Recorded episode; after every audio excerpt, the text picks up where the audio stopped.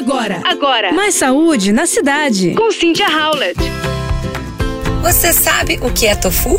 Uma proteína vegetal muito utilizada principalmente pelos veganos e vegetarianos. É um tipo de queijo de soja, feito a partir de grãos de soja cozidos e coagulados, concentrando as proteínas presentes na soja. Ele é super versátil e não tem nenhum gosto. Pode ter o gosto, na verdade, do tempero que a gente colocar.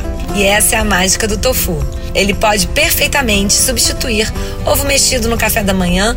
Basta amassar bem, refogar com sal, azeite, cúrcuma e você tem uma opção diferente para o seu café. No aspecto nutricional, o tofu também é um ótimo substituto do ovo. É fonte de proteína, tem poucas calorias e baixo teor de gordura, o que permite que seja consumido uma quantidade ainda maior.